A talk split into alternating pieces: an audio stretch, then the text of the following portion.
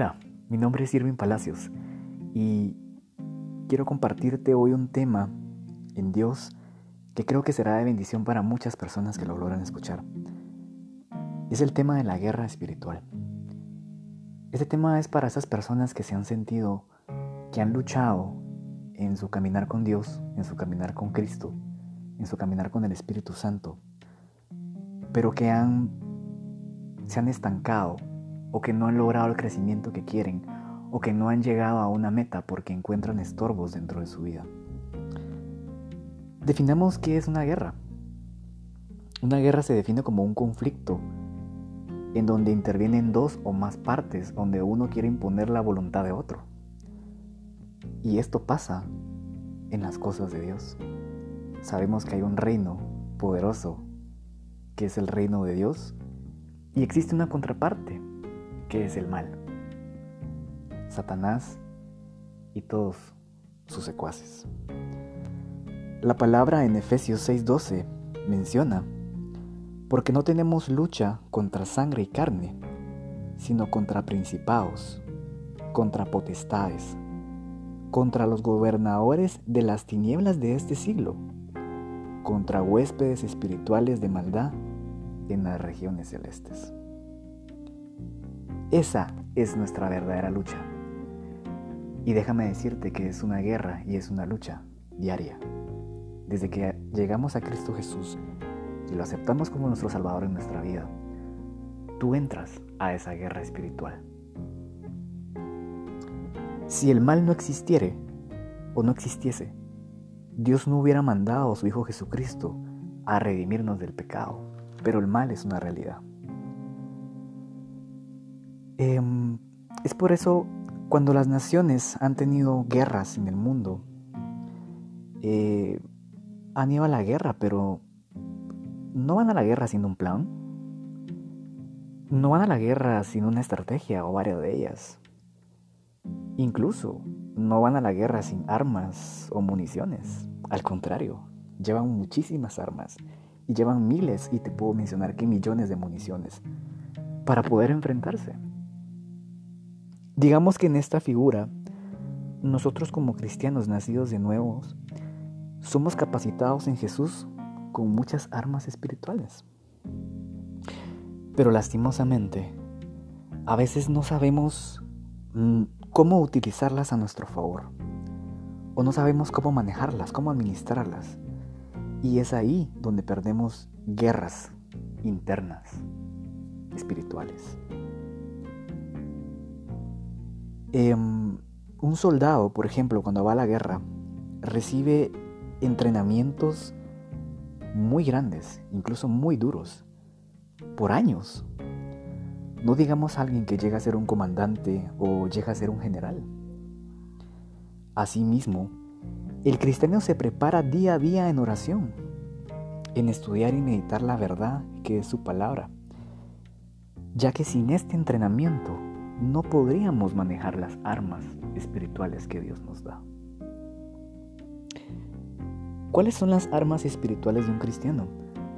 La palabra en Efesios capítulo 6 versículos del 14 al 18 menciona la armadura de Dios. A mí me impresiona saber que Dios nos ha brindado de una, de una armadura. Y si Él nos los ha brindado es porque Él en su sabiduría sabe que tenemos una lucha, una guerra por qué ganar. Eh, dentro de estas armas que se mencionan en Efesios 6, eh, del 14 al 18, menciona la verdad y la justicia como armadura, como armazón principal. Tú sabes que una armadura está compuesta de muchas partes. Y la armadura, la armazón principal, debe ser la verdad y la justicia. Como segundo punto, menciona la paz, el mensaje de paz como calzado. En tercer punto, menciona que debemos usar el escudo de la fe para detener las flechas encendidas del diablo. Tú sabes que un escudo se utiliza para detener eh, una munición incluso una flecha, eh, no sé, algún proyectil.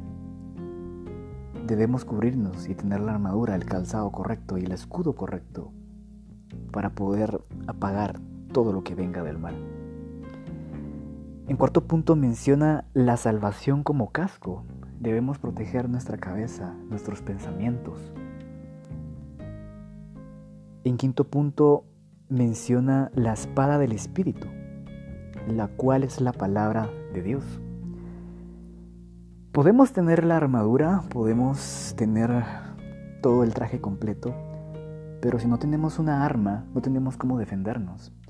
Y el arma del cristiano es, o la espada del cristiano, es la palabra de Dios. Es por eso que cuando Cristo fue llevado al desierto para ser tentado por el mismo diablo, cuando el diablo lo tentaba, Jesús refutaba o cancelaba esa tentación con palabra escrita. Y el diablo era tan astuto que le mencionaba también la palabra escrita. Era una estrategia, pero Jesús fue firme y no pecó. Por último punto, menciona que debemos orar en el Espíritu en todo momento, en toda ocasión, y mantenerse alerta. Todo momento, toda ocasión, para mantenernos alerta. ¿Por qué? Porque la guerra puede llegar sin aviso. El ataque puede llegar en cualquier momento del día. El ataque puede llegar en cualquier fecha, a cualquier hora. Es por eso que debemos de estar alerta cuando el enemigo ataca para poder contraatacarlo. El problema es que muchas veces no tenemos la, las armas correctas. ¿Por qué? Porque no conocemos la verdad de la palabra. Memorizamos otras cosas que no nos benefician, pero no memorizamos esos versículos que nos van a ayudar a defendernos para el momento de un ataque. Dios me dice que te diga que busques esos versículos, que busques esa verdad, para poder contrarrestar todo lo que venga a tu vida. Si tú aún no te has puesto esta armadura, puedes seguir perdiendo guerras. Y muchas veces perdemos las guerras antes de ir a ellas. Por el miedo que nos genera o incluso por las mismas palabras negativas que declaramos Muchas veces nuestro propio enemigo somos nosotros mismos. Uno no va a una guerra diciendo voy a perder. Qué mal, ¿para qué voy a ir?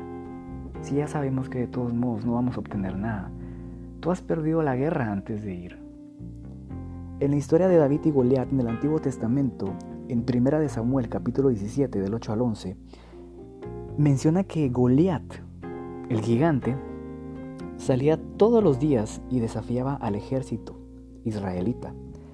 Y les decía miles de cosas, los intimidaba, se burlaba de ellos. Y en el verso 11 menciona que Saúl y su ejército, al oír estas palabras, tenían mucho miedo. Es decir, no tenían ni la capacidad de enfrentarse al gigante Goliat.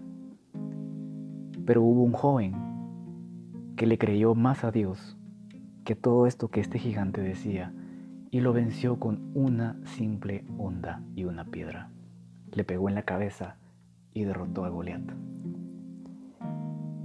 Es por eso que es muy importante cuidar lo que oímos y es aún más importante cuidar lo que oímos de nuestra propia boca. Una palabra tan pequeña como no puedo, mm, no creo que sea posible, eh, me cuesta hacerlo. Puede hacerte perder la guerra antes de empezarla. Es por eso que debes declarar cosas positivas en tu vida. Declara victoria en Cristo Jesús, porque Él venció la, porque Él venció en la cruz del Calvario. La victoria es tuya. Y al obtener esa victoria, obtendrás esa anhelada libertad que tanto anhela tu corazón. Jesús menciona en Juan 16:33, estas cosas os he hablado, para que en mí tengáis paz, porque en el mundo tendréis aflicción, pero confiad, yo he vencido al mundo.